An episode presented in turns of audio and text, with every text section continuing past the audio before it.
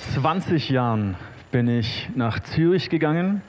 Der Leo hat mich eingeladen, dort im ICF Youth Planet ein Praktikum zu machen, um zu lernen, wie man eine Kirche gründet, wie man eine Kirche aufbaut. Der Andy Struppler, den ihr gerade hier in Kambodscha gesehen habt, das war mein Mentor damals. Ich habe bei ihm ähm, im Youth Planet äh, gelernt. Ich musste immer am Montag, musste ich immer seine Predigten abtippen und online stellen.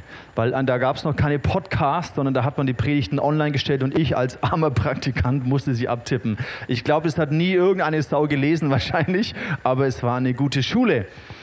Seitdem freue ich mich sehr und bin dankbar für das ICF Movement. Ich bin dankbar, dass wir Teil von einer Bewegung sind. Ich bin dankbar, dass wir unter einer Leiterschaft stehen, der es nicht darum geht, ein Movement zu gründen. Das war nie die Strategie und der Plan vom Leo, hey, jetzt bauen wir ein Movement, sondern da sind lauter solche jungen Typen wie ich gekommen, die gesagt haben, hey, Leo, was ist los? Gott, ich möchte in meiner Stadt auch so eine Kirche anfangen. Und so ist es größer geworden und der Leo und das Team dort hat einfach versucht, es irgendwie dann immer da Schritt zu halten mit dem, was Gott macht.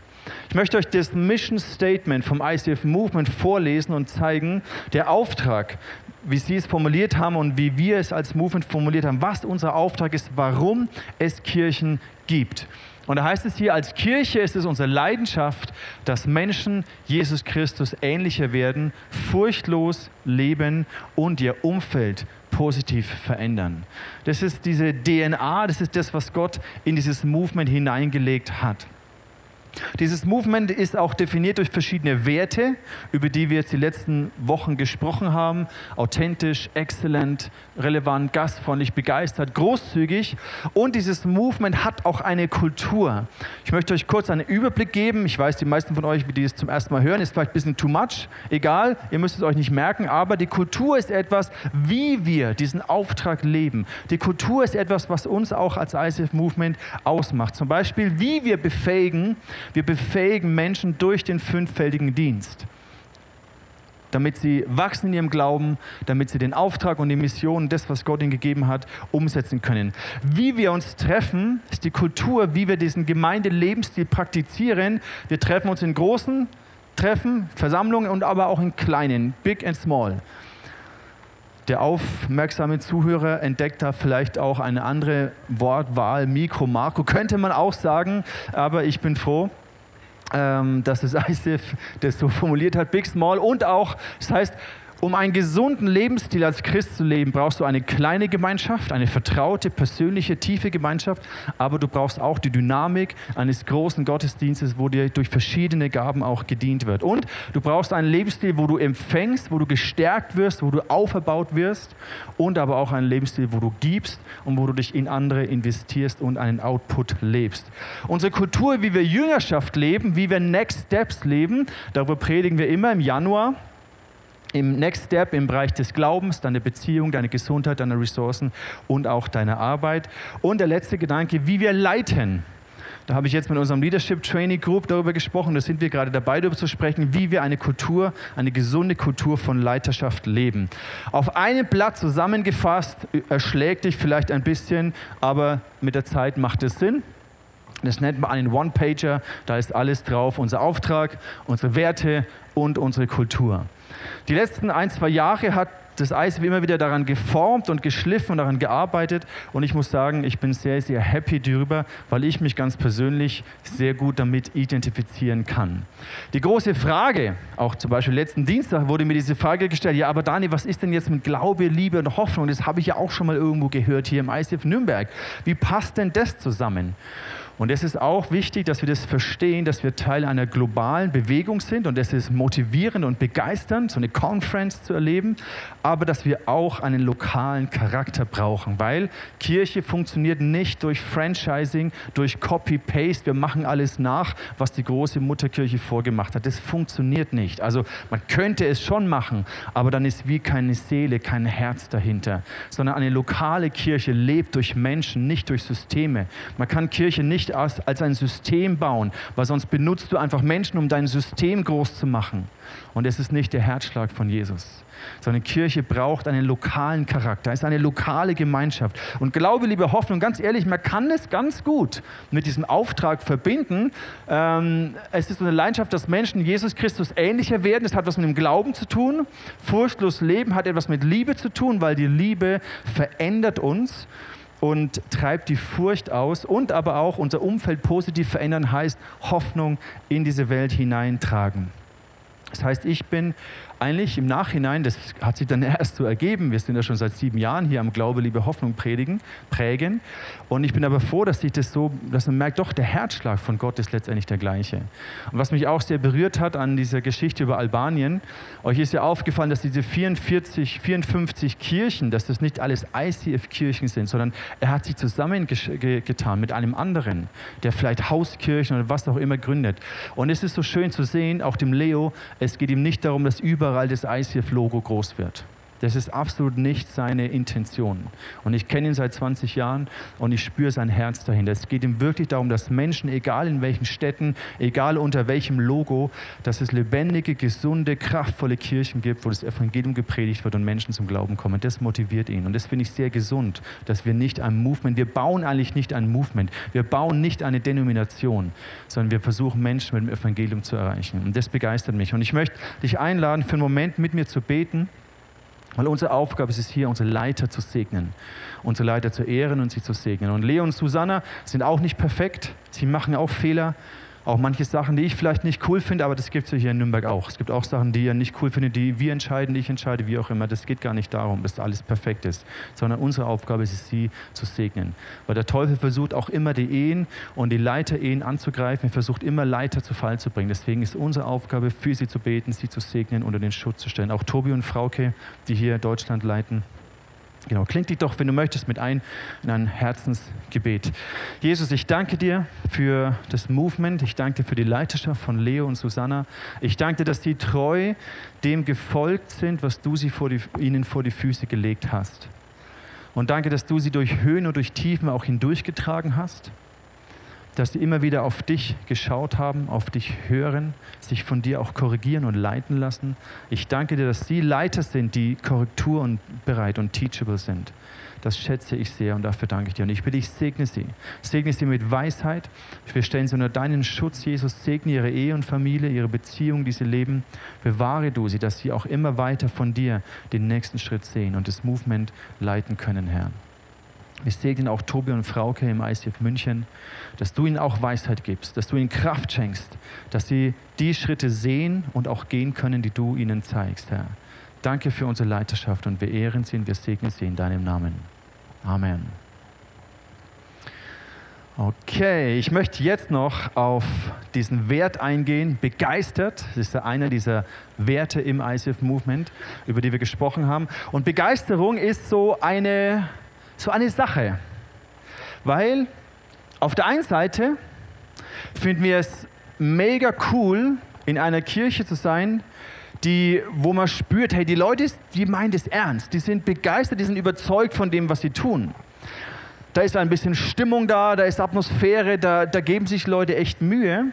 Wir lieben eine Kirche, wo eine gute Atmosphäre ist, eine motivierende, positive Atmosphäre. Ich glaube, das Schlimmste ist, Menschen mit dem Evangelium zu langweilen. Ich glaube, das ist eine Sünde.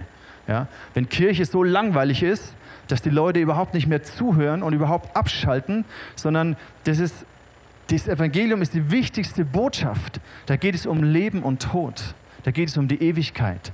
Und ich freue mich, dass wir auch im ISF eine Kirche sind, wo eine Begeisterung da ist. Ich glaube, da sind wir uns einig, oder? Will jemand eine lang, arschlangweilige Kirche haben? Nee? Okay. Also, gut.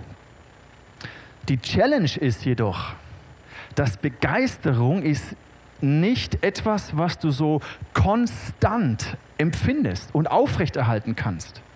Das kann ganz schön anstrengend werden, weil unser Leben ist ja manchmal nicht nur begeisternd, sondern manchmal erleben wir Dinge in unserem Alltag, die sind mega anstrengend, die sind vielleicht frustrierend.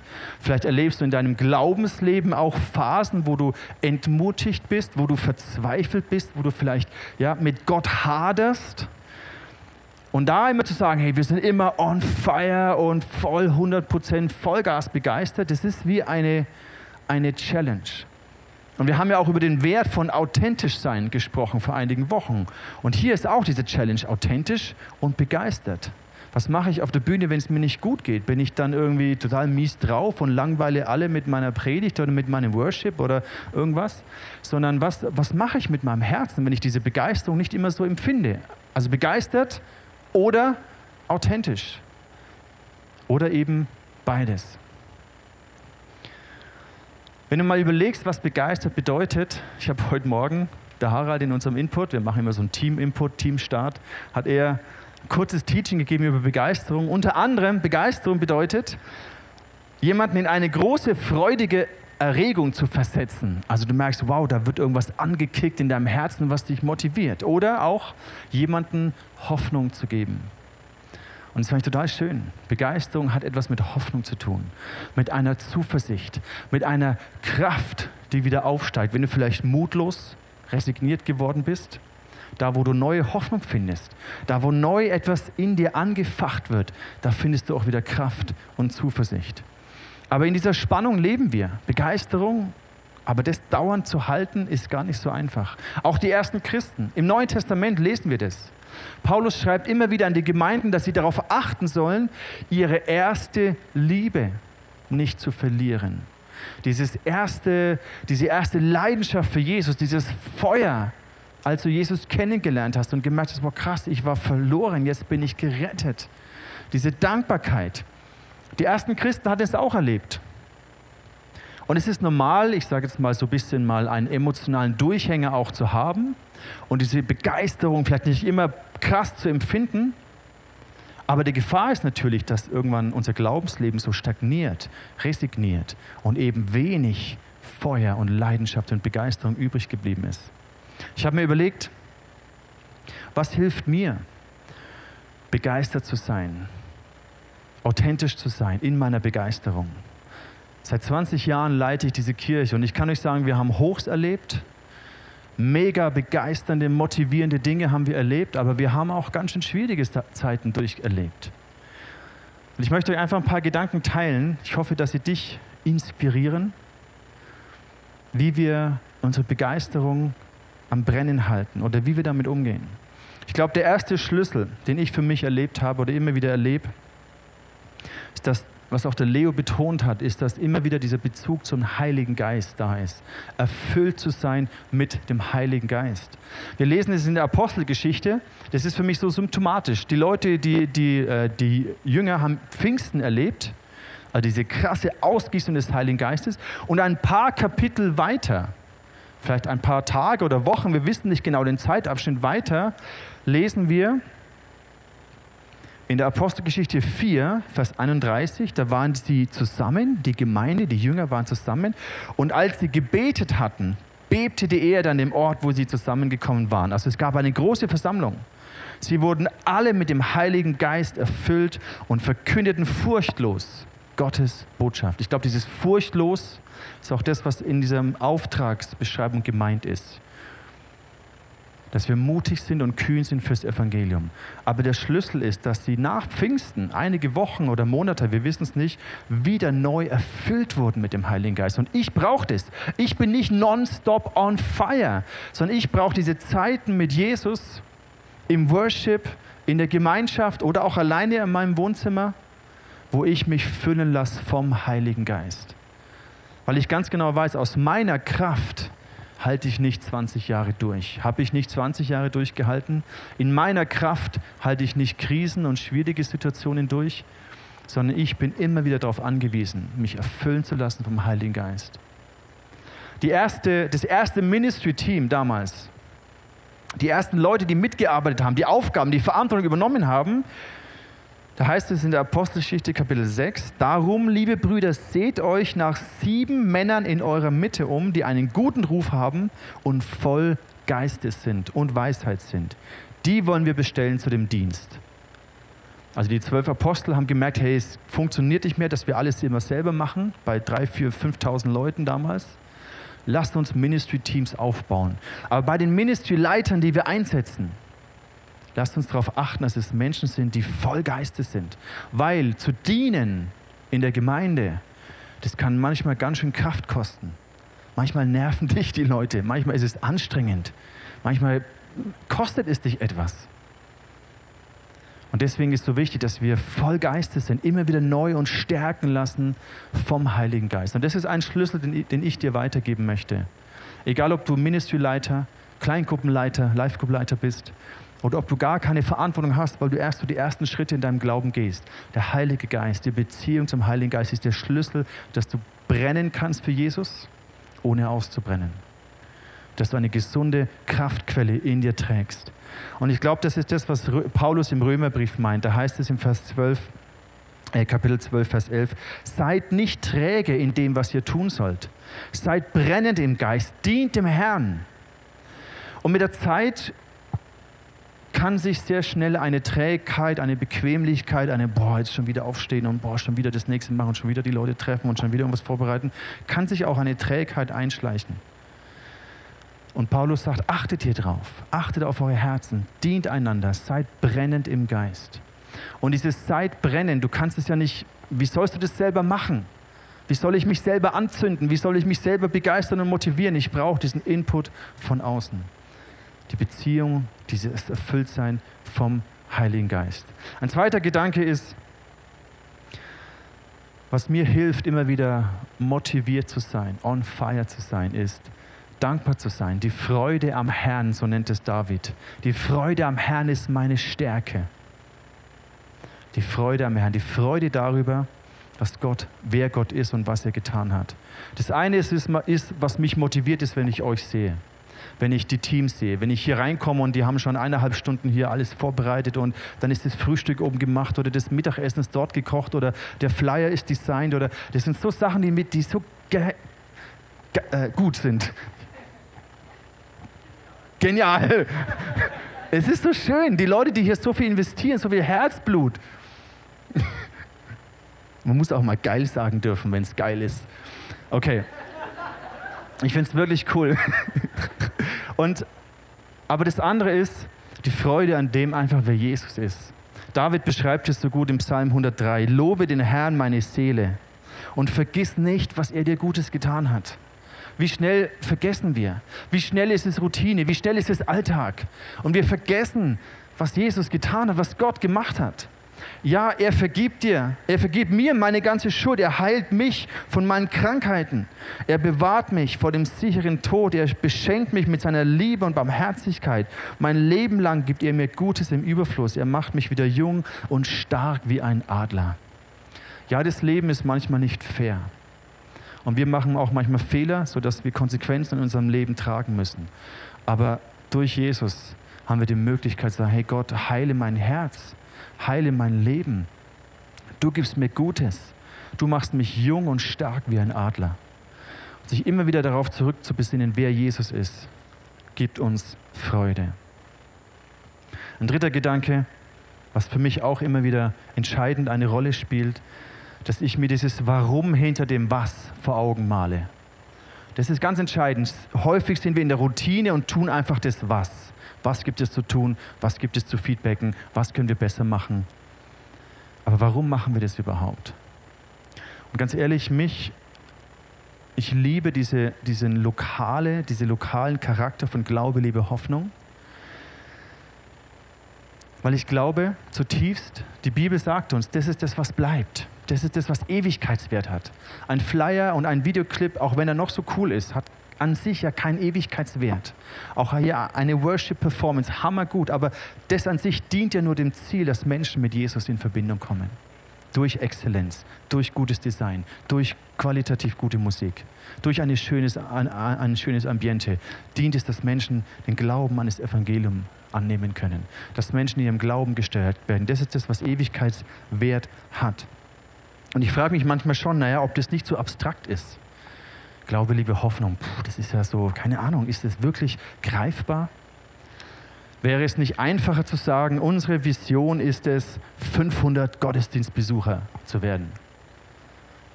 Aber ganz ehrlich, ist, ist das wirklich inspirierend? Ist es begeisternd? Wir können es auch anders machen. Wir können sagen, okay, nee, 500 ist nicht begeisternd. Unsere Vision ist es, 1000 Gottesdienstbesucher zu werden.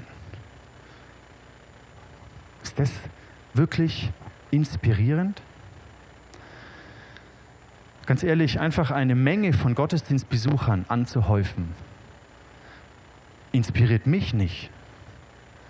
Wir hatten Gottesdienste im Kino gehabt, schon einige Jahre her, mit 700, 800 Leuten. Ja, das war schon begeisternd für einen Moment. Wisst ihr eigentlich, wer das hier rechts ist? cool, ne?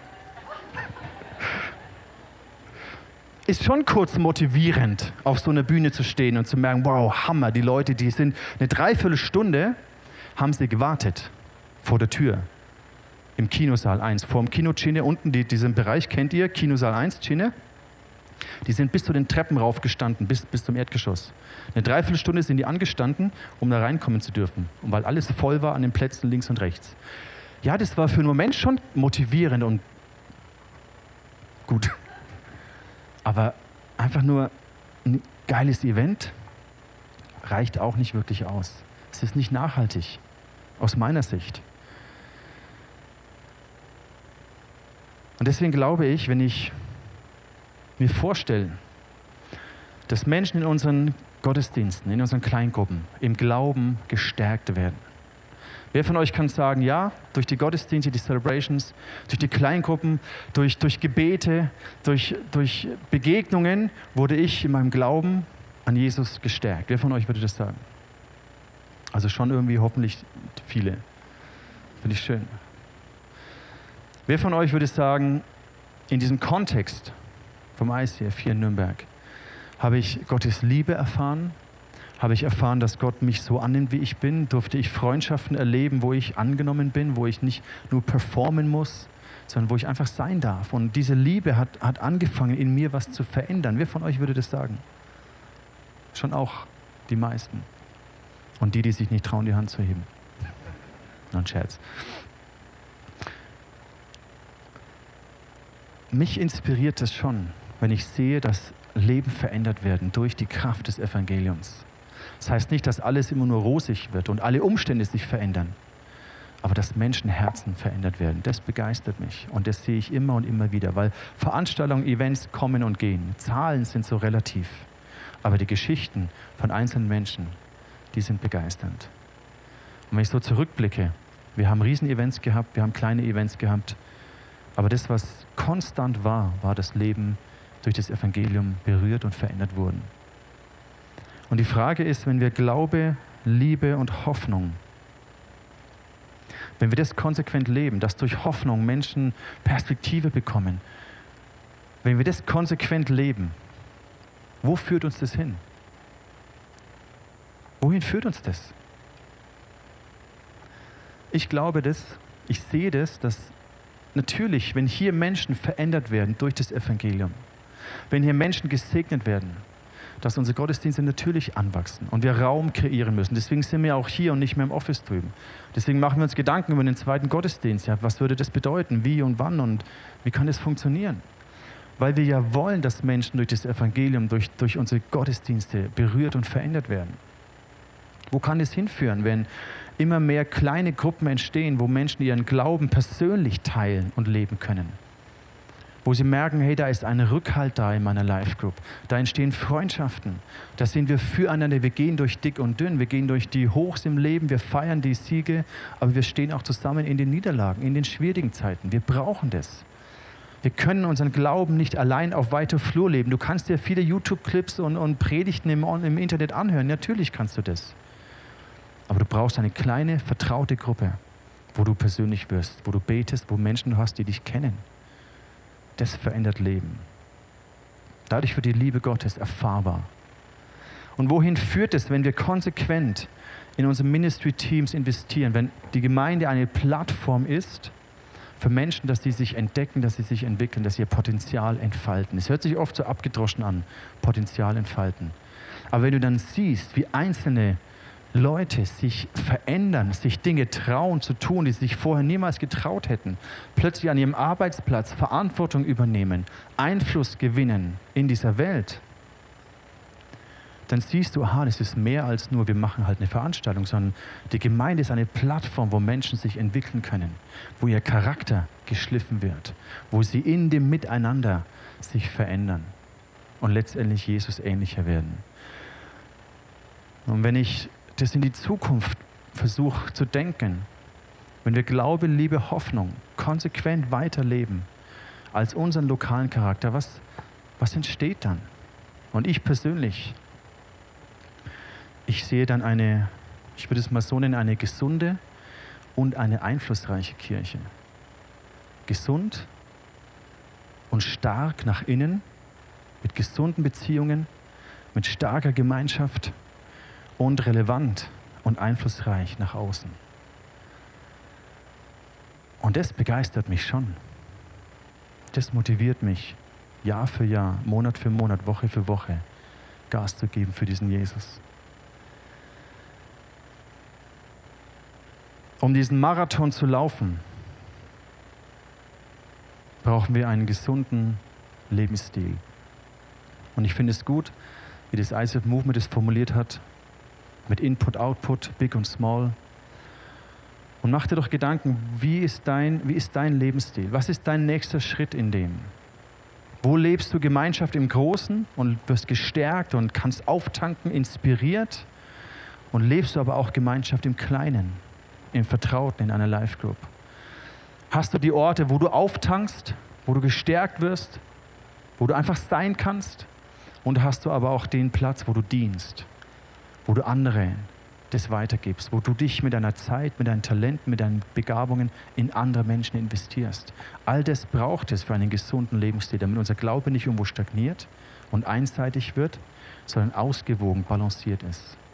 Das brauchen wir, damit wir nicht ausgepowert werden nur durch Output, damit wir aber auch nicht fett und träge werden nur durch Input, damit wir nicht vereinsamen in einer großen Veranstaltung, damit wir aber auch nicht nur im Kleinen uns um uns selber drehen. Input, Output, Big und Small. Wir möchten jetzt gemeinsam das Abendmahl nehmen. Und das Abendmahl ist auch ein Ausdruck dessen, dass wir ein Leib sind als Kirche. Wenn du heute Gast hier bist und mit Jesus lebst, wenn du dein Leben Jesus anvertraut hast, getauft bist, dann komm doch mit dazu. Du bist unser Gast, du darfst gerne auch das Abendmahl mit uns nehmen. Das Abendmahl ist ein Ausdruck dessen, dass wir anerkennen, dass Jesus für uns am Kreuz gestorben ist dass wir durch seinen Tod Leben haben. Dass sein Blut uns gerecht sein lässt vor Gott. Wir sind niemals durch unsere eigenen Werke vor Gott gerecht, sondern durch die Werke von Jesus, die werden uns angerechnet. Wir erfinden Vergebung, wir finden Freiheit durch das Blut von Jesus. Die Bibel sagt, da gibt es keine Verdammnis mehr für die, die in Christus Jesus sind. Und das Abendmahl ist ein Ausdruck dessen, ich bin mit Jesus verbunden. Paulus beschreibt es im Korintherbrief und sagt, das Alte ist vergangen. Es ist eine neue Schöpfung. Ich bin von neuem geboren. Ein neues Leben hat in mir begonnen zu wirken, ein neues Leben vom Heiligen Geist. Und in dem Abendmahl bekennen wir das. Wir bekennen, dass wir Sünder sind und Sünder waren, aber gerettet aus Gnade. Das ist die Bedeutung. Der Leib von Jesus wurde zerbrochen, damit wir Freiheit und Leben finden. Ich werde jetzt gleich diese Einsetzungsworte aus dem Korintherbrief vorlesen und dann lade ich dich ein, einfach in dieser nächsten Zeit. Du kannst hier links und rechts nach vorne kommen. Hier gibt es Wein zu meiner Rechten, zu meiner Linken gibt es Saft und unser Team wird dir das Brot und den Wein austeilen und die Worte sprechen. Es ist das Blut von Jesus für dich vergossen. Es ist der Leib von Jesus für dich gebrochen. Und bevor du zum Abendmahl gehst, nimm dir doch einen Moment Zeit und reflektier dein Herz und frag Gott, was ist mein nächster Schritt? Jesus, was ist mein nächster Schritt in meinem Glauben, in meinen Beziehungen, meiner Gesundheit, meinem Arbeitsleben, mit meinen Ressourcen? Was ist dein nächster Schritt in dieser Gemeinde? Wo lebst du Input, Output? Wo lebst du es noch nicht? Wo lebst du einen gesunden Lebensstil, big und small? Wo vielleicht noch nicht? Und was könnte dein nächster Schritt sein? Und dann bete darüber.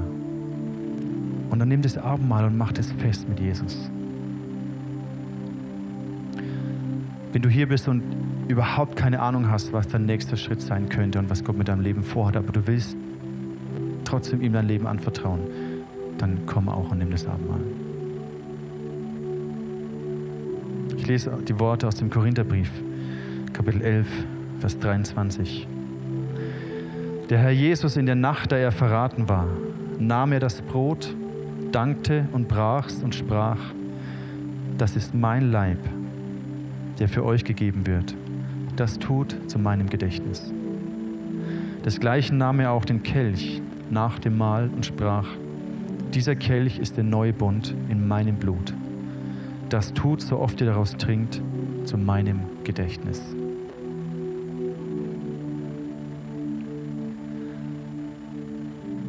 Jesus. Danke, dass du uns erlöst hast und unserem Leben Sinn und Hoffnung gegeben hast durch dich. Dein Blut, Jesus, bedeckt uns und reinigt uns von aller Ungerechtigkeit. Unsere Schuld ist abgewaschen durch dein Blut. Wir kommen zu dir, weil wir Sünder sind. Und wir gehen von dir weg als Gerechte und Gerettete durch dein Blut. Wir bleiben bei dir. Danke, Jesus.